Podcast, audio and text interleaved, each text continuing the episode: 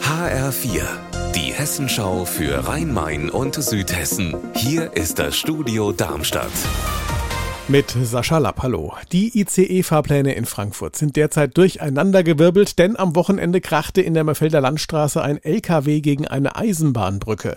Die Brücke wurde vorsichtshalber gesperrt. Heute wird sie untersucht und Ergebnisse soll es eventuell schon am späten Nachmittag geben. Marie-Kathrin Fromm. Einige ICE-Züge werden jetzt umgeleitet. Die Fahrt dauert dann länger. Betroffen davon sind Verbindungen zwischen Frankfurt und Mannheim und ICE, die über den Flughafen und Frankfurt Süd. Der Nahverkehr ist von den Behinderungen weitestgehend verschont. Da ist nur die RB 58 betroffen. Die fährt nicht zwischen Frankfurt und Rüsselsheim. Da kann man aber stattdessen die S-Bahn nehmen.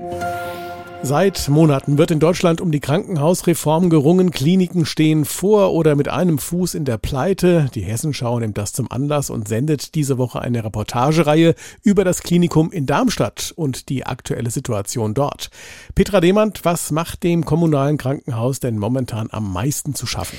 Vor allem die gestiegenen Energiekosten, aber auch viele Sachkosten sind gestiegen, sagt der kaufmännische Geschäftsführer, zum Beispiel Verbandsmaterial oder was man sonst so an Verbrauchsmaterial auf den Stationen Personen hat.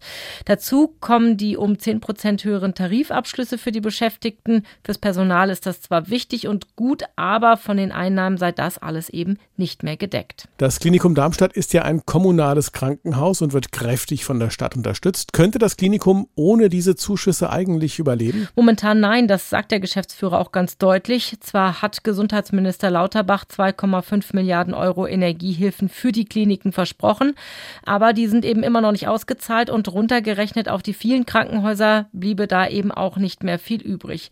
Er wünscht sich, dass künftig zum Beispiel auch Vorhaltekosten bezahlt werden, also zum Beispiel, dass es Geld für die Notaufnahme und das Personal dort eben auch dann gibt, wenn mal keine Notfallpatienten zu versorgen waren. Unser Wetter in Rhein-Main und Südhessen. Nachdem es heute Vormittag ordentlich geschüttet hat, ist es nun stark bewölkt bis bedeckt. Die Höchstwerte, die reichen von 18 Grad in Funkstadt Escholbrücken bis zu 20 Grad in Hainburg. Ja, und in der Nacht auf Mittwoch, da lockert die Bewölkung auf und es bleibt weitgehend trocken.